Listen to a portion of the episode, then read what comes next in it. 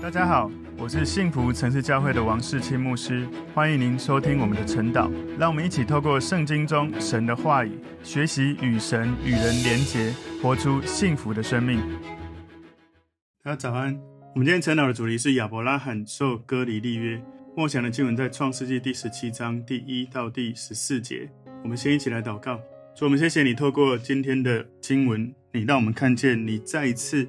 与亚伯兰立约，而且你改了他的名字，不只是多人之父，甚至要叫他多国之父。求主让我们透过今天的经文，看到你对人的心意，让我们能够学习如何能够在神面前成为完全人，能够领受主的应许，能够倚靠神，持续的信靠神，经历神约定的祝福。谢谢耶稣，让我们看懂你的话语。奉耶稣基督的名祷告，阿门。好，我们今天晨祷的主题是亚伯拉罕受割礼立约。默想的经文在创世纪第十七章一到十四节。亚伯兰九十九岁的时候，耶和华向他显现，对他说：“我是全能的神，你当在我面前做完全人，我就与你立约，使你的后裔极其繁多。”亚伯兰俯伏在地，神又对他说：“我与你立约，你要做多国的父。从此以后，你的名不再叫亚伯兰。”要叫亚伯拉罕，因为我已立你做多国的父。我必使你的后裔极其繁多，国度从你而立，君王从你而出。我要与你并你世世代代的后裔坚立我的约，做永远的约，是要做你和你后裔的神。我要将你现在寄居的地，就是迦南全地，赐给你和你的后裔，永远为业。我也必做他们的神。神又对亚伯拉罕说。你和你的后裔必世世代代遵守我的约，你们所有的男子都要受割礼，这就是我与你并你的后裔所立的约，是你们所当遵守的。你们都要受割礼，这是我与你们立约的证据。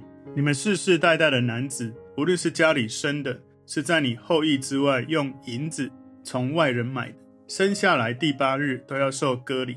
你家里生的和你银子买的，都必须受割礼。这样，我的约就立在你们肉体上，做永远的约。但不受割礼的男子，必从民中剪除，因他背了我的约。好，我们今天要来看创世记第十七章哦。这里面有一个很有名的一个仪式，就是割礼，是一个立约的记号。我们今天在十七章里面，从第一节到第八节，看到神给亚伯兰改的名字，立他做多国的父。然后第九节到第十四节。神就定下受割礼作为这个立约的证据，然后第十五节到二十一节，神给撒来改名，应许会生以撒。二十二节到二十七节，亚伯拉罕他遵守这个神的命令，接受割礼。今天我们把今天的经文归纳三个重点。今天的主题：亚伯拉罕受割礼立约。第一个重点是亚伯兰九十九岁时，神向他显现。创世记十七章第一节，亚伯兰年九十九岁的时候。耶和华向他显现，对他说：“我是全能的神，你当在我面前做完全人。”所以亚伯兰他离开本地、本族、本家，他到了哈兰，那时候是七十五岁哦。创世记十二章第四节有记载，亚伯兰就照着耶和华的吩咐去了，罗德也和他同去。亚伯兰出哈兰的时候年七十五岁，也就是他不是一半的离开本地、本族、本家，他是算是离开他的父亲哦，他父亲死在哈兰。他离开那里往迦南地走的时候是七十五岁，他的儿子从夏甲生的儿子以实玛利，那个时候亚伯兰八十六岁。在我们昨天所读的经文创世记十六章十五节里面记载，夏甲给亚伯兰生了一个儿子，所以当时夏甲给亚伯兰生以实玛利的时候，亚伯兰年八十六岁。亚伯兰那个时候八十六岁，而到这个经文创世记十七章第一节，他已经到了九十九岁。所以从七十五岁到九十九岁，他已经等了二十五年。神应许他们要给他一个儿子。在上一次我们看到圣经记载，神跟他们对话交流，已经过了十三年。从他生以实玛利之后，八十六岁到九十九岁，经过了十三年，我们没有看到神有跟他对话。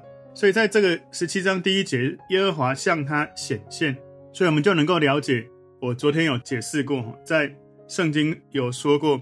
神没有用任何人形在这个世上，只有透过耶稣基督以人形来到这个世界，所以这个就是再一次神用耶稣的化身，另外一种显现。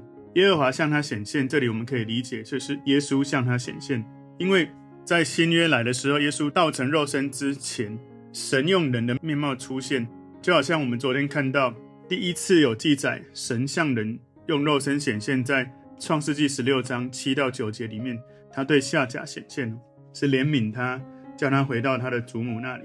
这里他说：“我是全能的神。”所以神对亚伯兰第一句话就是自我介绍。宣告他的本质，宣告他的位格，宣告他的存在。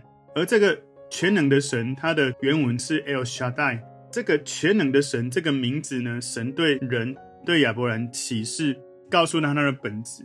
有小戴这个传统的分析的意思是这样，L E L 是神的意思，哈，在原文的意思里面，这个 Sha S H A 是谁？Dai D A Y 或者有人写 D A I 哈。是全能的意思，所以神是谁呢？是那一位全能的，那一位就是神。在耶稣出现之前呢，旧约呢是用希伯来文写的。希伯来文里面翻译全能呢，有一个意思是手握一切的人。所以神在亚伯兰面前告诉他：“我是全能的神。”神跟他讲我是谁之后，接下来告诉他你要做什么。神对亚伯兰说：“你要在我面前做完全人。”所以神先对亚伯兰说出。他的这个启示告诉他我是谁，然后告诉他我对你的期望，我要你做什么。所以这提醒我们一件很重要的原则：如果你没有真的认识神，你没有知道神是谁，你没办法做神要你做的事。从另外一个角度来看，就是如果你都不做神的事，只做自己的事，换句话说，可能你真的还没有遇见神。因为如果你真的遇见神，你会发现做他要你做的事是最棒的一件事。有的人会害怕做神要你做的事，有人会不想做神要你做的事，有人会放不下自己现在的事，是因为你没有真的认识神的本质有多伟大、多美好、多丰盛，以至于我们紧紧抓住用自己的方式，而没有懂得在认识神之后去做他要我们做的事。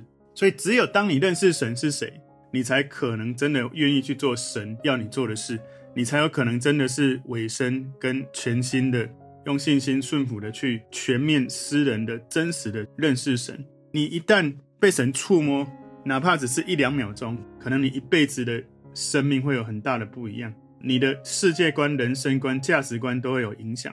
我记得印象很深刻，当我信主大概五年左右，有一天灵修，神在灵修当中对我说话的时候，那件事情是在二十年前，神告诉我他是谁，神告诉我他要我做什么。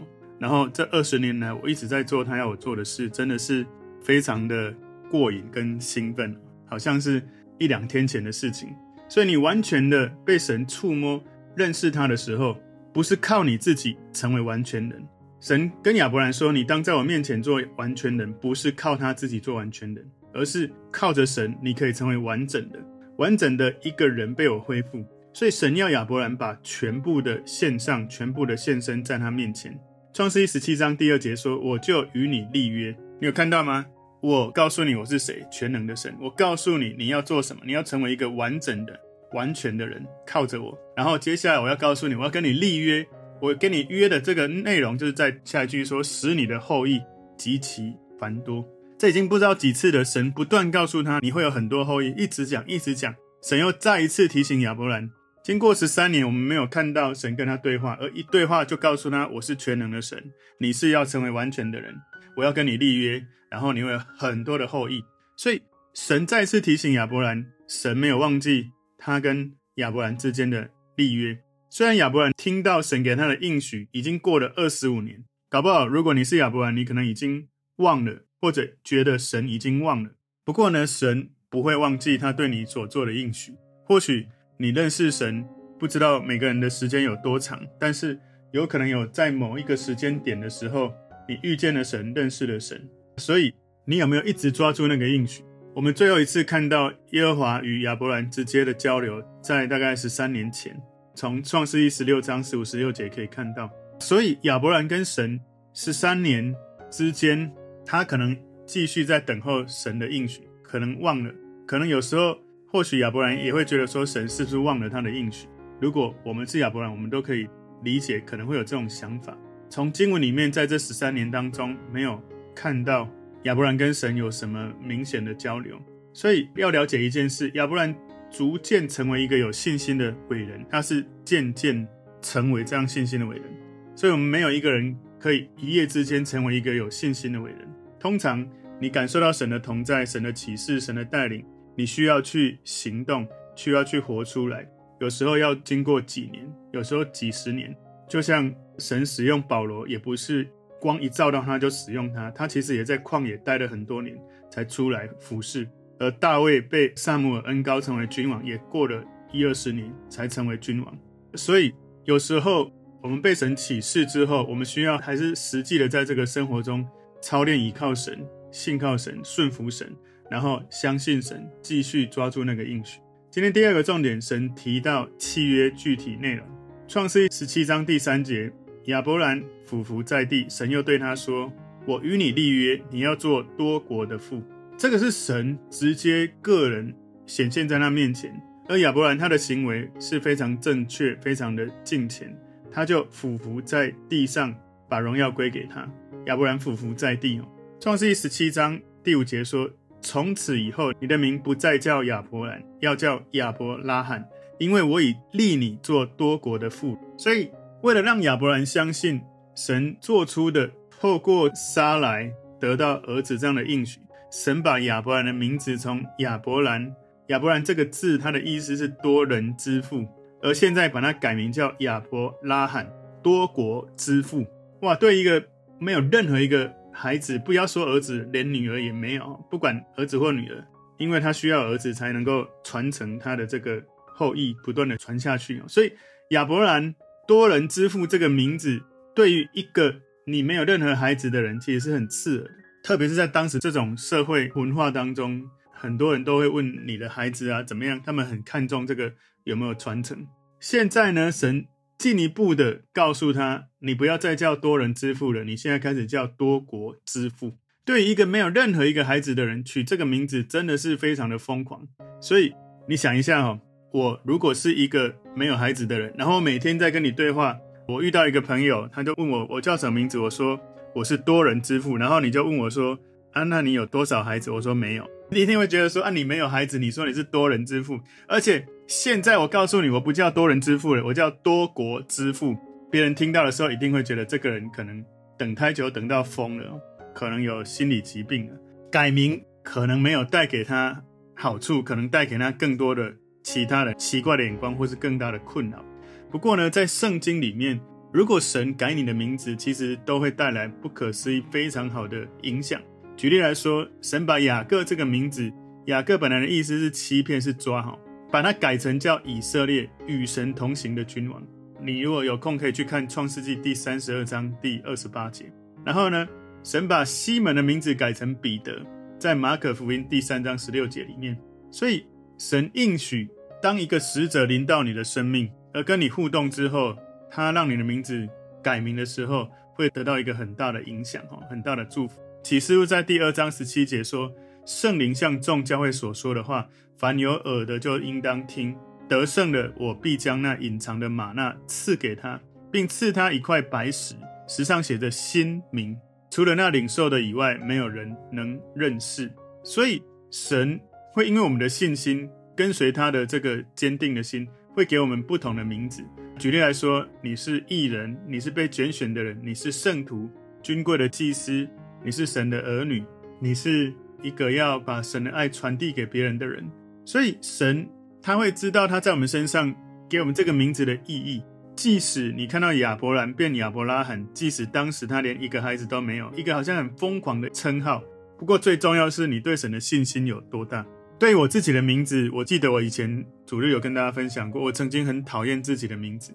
不过呢，后来因为对神的认识，我在服事当中经历很大的成就之后。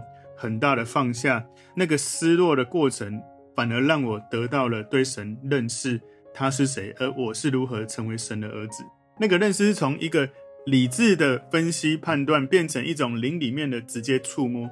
所以，你对神的认识，还有对你自己身份的认识，你这一辈子其实可以不断有更深入的认识跟启示。而那一天，就是因为我。感受到那个我现在知道的我是神的儿子，那个程度跟以前不一样了。从大脑到心，从心到灵，从灵里面被神很深切的告诉我这件事，以至于当我好像外在不管是资源、能力很多的这些看得到的似乎都没有的时候，反而我里面有更强烈的神的同在。甚至对于我个人的这个名字王世清，神也给我一个新的名字，告诉我我的名字是要让世人钦佩耶稣君王的人。所以你能不能因为对神的信心到一种程度，你从神领受一个他告诉你他是谁，领受一个他告诉你他要你做什么，告诉你你是谁，然后告诉你他要祝福你什么？如果你常常跟神在交流当中有这样子从神来的应许，而你紧紧的抓住。你会一直在那种神同在的带领当中，你会很兴奋做很多人觉得很疯狂的事情，如同亚伯拉罕，他还没有做什么，只是讲他的名字，人家就讲这个是个疯子。所以我不止一次也有人跟我说：“哦，世清牧师很疯狂。”事实上，当你跟随神的时候，你跟在其中，你知道神在带领跟做事，你不觉得疯狂，因为你知道你只是个做神要你做事的人。如果你要说疯狂，应该用人的角度来看神，觉得哇，神怎么那么疯狂？神的爱怎么那么奢侈？神的能力怎么那么伟大？那是因为你认识神的层次不一样了，所以你可以被他带领、被他使用的层次到了另外一种层次。创世一十七章第七节：我要与你并你世世代代的后裔建立我的约，做永远的约，是要做你和你后裔的神。所以你知道。神应许他不只是后裔很多，而且有国度从他出，君王从他出，而且世世代代立我的约，做永远的约。神告诉他这一些的约定，神很明确的应许，在创世纪第十二章一到三节里面，他跟亚伯兰所立的约，要传给亚伯拉罕，这个时候改名改叫亚伯拉罕，要传给亚伯拉罕还没有出生的后裔。这个约不是只是为亚伯兰而立，而是为他的后裔世世代代。一个永远的约定，创世一十七章第八节，我要将你现在寄居的地，就是迦南全地，赐给你和你的后裔，永远为业，我也必做他们的神。所以这个土地不只是赐给亚伯拉罕应许他的应许之地，也是赐给他永远的后裔的应许之地。这个永远的约定，对于亚伯拉罕的后裔跟亚伯拉罕一样有效。所以这片土地过去跟现在都是神对犹太人做出的永约的应许。即使犹太人曾经失去了土地，但是神又带领他们回到他们原来的土地。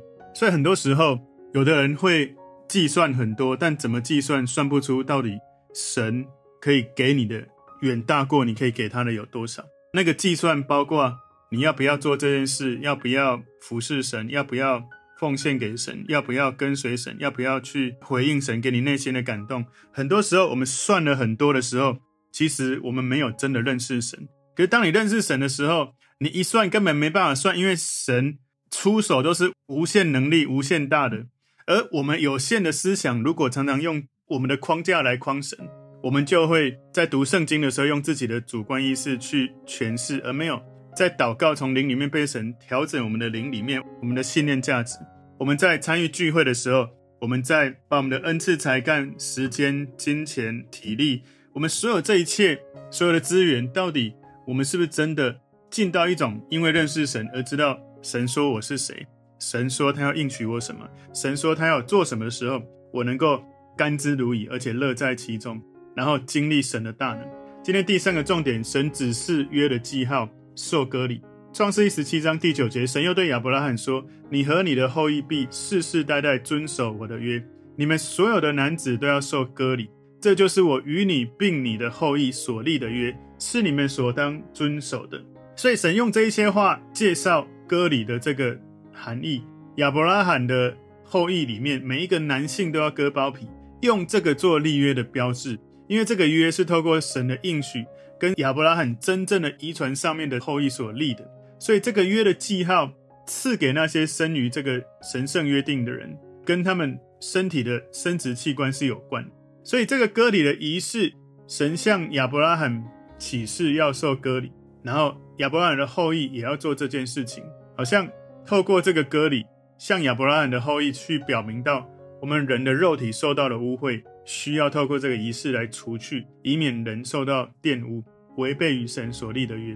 所以创世记十七章十一节说：“你们都要受割礼，这是我与你们立约的证据。”所以这是神第一次在立约的议题上面对亚伯拉罕提出要求，记得吗？之前神与亚伯拉罕立约，他是拿这个牲畜，亚伯拉罕把它切开之后，神冒烟的炉跟这个烧着的火就经过，是神主动直接立的这个约定，要赐给他约的祝福。而现在神第一次告诉亚伯拉罕，你要做这件事情，你的后裔要在自己的身上带着一个约的记号。表明他们是因为信而领受的约。这个时候，其实神以人形跟亚伯拉罕说话，是耶稣在跟他说话。耶稣后来自己成为那个祭物，而上帝从这个祭物耶稣的身上经过，而我们只要相信就领受这个约。所以这个记号，他说你们要受割礼，这个记号就是要割掉男性包皮。神选择这个标记是有许多的原因的。当时其实，在割礼在世界上很多不同的民族都有割礼的仪式，古代其实就有医学的证明，现代也是有这样的做法。其实为犹太民族让他们生命保持活力有许多的贡献。有一些的医学的研究表明，就是犹太妇女的宫颈癌的这种发病率是很低的，因为他们的丈夫大多接受过割礼。更重要的就是割礼是对肉体的切割，对于那一些不信靠肉体的人。这是一个很适合的一种立约的标志。另外呢，因为割礼涉及到生殖器官，也提醒我们亚伯拉罕的后裔特别有一个最特殊的后裔，是最后带来的弥赛亚救世主耶稣基督。创世记十七章第十二节说：“你们中间的男子生下来的第八日要受割礼。”亚伯拉罕的后裔，他们一生下来就是在神圣的这个约定里面，所以他们在年纪很小的时候就要给他们这样立约的标记。事实上，在新约里面，哥罗西书二章十一节说：“你们在他里面也受了不是人手所行的割礼，乃是基督使你们脱去肉体情欲的割礼。你们既受洗，与他这个他是耶稣了，与他一同埋葬，也就在此与他一同复活，都因信那叫他从死里复活神的功用。所以在新约里面，使徒保罗把割礼跟基督徒的洗礼连结起来。”保罗认为，在耶稣基督里面，我们在灵里面都受了割礼，我们也在受洗的时候、洗礼的时候，跟耶稣一起埋葬。保罗没有说割礼是基督徒你信耶稣受洗一定要做的一件事。保罗没有说割礼是基督徒进入新约生活立约的标志，而是受洗信耶稣才是。所以，从创世纪十七章里面描述的这个立约里面，割礼这个不是在新约当中，新约呢？是借着对耶稣的信心，在神的恩典之下重生。所以亚伯拉罕的后裔、肉身的后裔都照这样子受割礼。不过呢，对于亚伯拉罕的后裔，一直到今天，或者是外邦人，是不是应该要受割礼？保罗在罗马书第九章第八节告诉我们，谁是亚伯拉罕真正的后裔？他说：“肉身所生的儿女不是神的儿女，唯独那应许的儿女才算是后裔。”所以。这个也有人会这样子想：我到底是不是他的后裔？如果你是犹太人，但是你没有信耶稣，你没有领受应许，你没有真正的去跟神建立关系。但是不管你的肉身如何，你信了耶稣，按照应许，你就进入神的儿女，成为神儿女亚伯拉罕的后裔。所以不管是犹太人还是外邦人，只要是信耶稣，你就是亚伯拉罕的后裔。你没有信耶稣，就算你是犹太人，你也不是他的应许的后裔。所以亚伯拉罕的后裔，不管是你在恩典中直接是这个肉身传承下来，或者是外邦人后来用信心进入这个亚伯拉罕的后裔，生下来八天都有权来做这个受洗。我们要了解哦，生下来第八天你要受割礼，神要求这个出生的 baby 第八天做割礼，因为。在这一天，婴儿的这个免疫系统进入最佳的状态，哈，是最适合割礼的那一天。新生的婴儿在出生的第二天到第五天特别容易出血，第八天是做这个割礼的手术是最安全的日子。不只是古代，其实在近代的医学有发现哦，婴儿的凝血功能跟成年人不一样，因为婴儿的肝脏还不成熟，血液里面有一个凝血因子，它制造量不足。凝血因子是。我们止血重要的关键要素，凝血因子叫做凝血酶原哦。它在婴儿出生第二天到第三天，在血液浓度里面会渐渐下降到非常的低，所以很容易出血。在第五天到第七天会渐渐回升，恢复到刚出生那个浓度。所以这样的发现，其实在小儿血液科的教科书是有写在里面的。所以现代的科学就知道，新生儿的这个维生素 K 浓度不足。所以为什么割礼要选在第八天？因为那个时候止血的功能最好，手术也比较不会出血，有利于伤口的愈合。所以在第八天割礼安全性最高。如果你去了解这种医学跟这里圣经所说的第八天环环相扣的细节，是非常的奇妙。创世记十七章十四节说：“但不受割礼的男子必从民中剪除，因他背了我的约。”所以不接受割礼的人拒绝接受这个立约的标记，他们不是神跟亚伯拉罕所立契约的朋友。事实上，来到了今天新约的时代，我们现在不是透过割礼才能够成立跟神之间的约定。而是信心，你信耶稣不用受割礼，拒绝受割礼是拒绝接受契约。从那个时候之后，过了几个世纪，这些朝代不断的往前推进，犹太人开始相信这个圣约的标志叫做割礼，而不是立圣约的神。很多时候我们在祷告，我们渴望得到的是祝福，而不是得到神。而犹太人他们把这个仪文条约规定变成了比对神追求还更重要的一一件事情，许多的犹太人，特别是法利赛人，他们相信割礼本身就是进行拯救充分必要的条件。保罗他其实驳斥这个观点哦，特别是新约时代，耶稣已经完成了他来到这个世界的工作，在加拉太书第五章，大家有空可以去看哦。所以基督徒可以自由的选择，你要接受割礼还是不接受。你接受割礼，可能因为卫生的原因，或者你想要这样做来亲近神，不过呢，如果你信了耶稣，受割礼或不受割礼都没有关系。最重要的是，让你内心的信心有功效。加拉太书第五章六节说：“原来在基督耶稣里，受割礼不受割礼全无功效，唯独使人生发仁爱的信心才有功效。”所以保罗提醒了我们，割礼跟洗礼连结在一起。至少我们刚刚从哥罗西书二章，还有刚刚看到加拉太书第五章，我们都看到了。在这些意义上面，割礼跟受洗是有关联的。割礼没有拯救犹太人，反而好像这些犹太人，如果你只看重割礼，而你没有认识神，没有信耶稣，你反而失去了跟神的连结。从另外一个角度来看，受洗难道就真的有救恩吗？有的人他受洗不是真的内心相信神，只是有很多其他的原因。受洗是你里面信耶稣，外面所做的举动。割礼，如果你信了神，你做了这个举动。你是因为你今天看到神透过道成肉身耶稣来到这个世界，你割礼不割礼，或者你受洗不受洗，其实最重要一开始还是你有没有信神、信耶稣。所以在新约的时代，保罗对割礼的看法是行神的律法，就是爱人如己，爱神爱人，这是最大的诫命，比你要去割礼不割礼这个仪式更重要。神在我们心中有没有行割礼？如果你的心有真的被神行割礼，比外在皮肤的割礼。更重要，所以割礼属灵的含义是你心中有没有信耶稣，愿意被耶稣的宝血洁净，这才是最重要的。所以，我们今天的这个主题，亚伯拉罕受割礼立约，我们有三个重点。第一个重点是亚伯兰九十九岁时，神向他显现；第二个重点是神提到契约具体内容，包括契约的具体内容，也包括把他的名字从亚伯兰改成亚伯拉罕。所以从这一节之后，我们提到亚伯兰就换成亚伯拉罕。第三个重点是神指示约的记号受割礼，求神帮助我们透过在这整个经文里面，我们认识神的本质，认识我们自己是谁，领受神的应许，然后我们不要被条约仪式限定我们，而是我们跟耶稣连结的时候，最重要的是我们很真实的在神面前献上自己，我们就可以成为。一个完全人，不是靠自己，是靠着神，我们就可以领受神与我们所立的约定。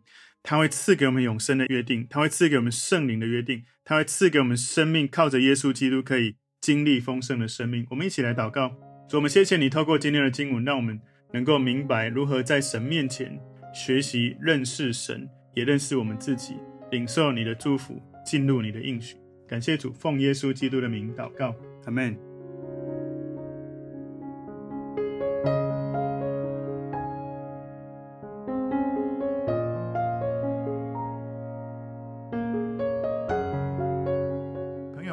果这个信息对您有帮助，请您在影片下方按赞、留言，并分享给您的朋友，分享在您的 IG、Facebook、Line 或者其他的社群媒体上面，来祝福您的朋友。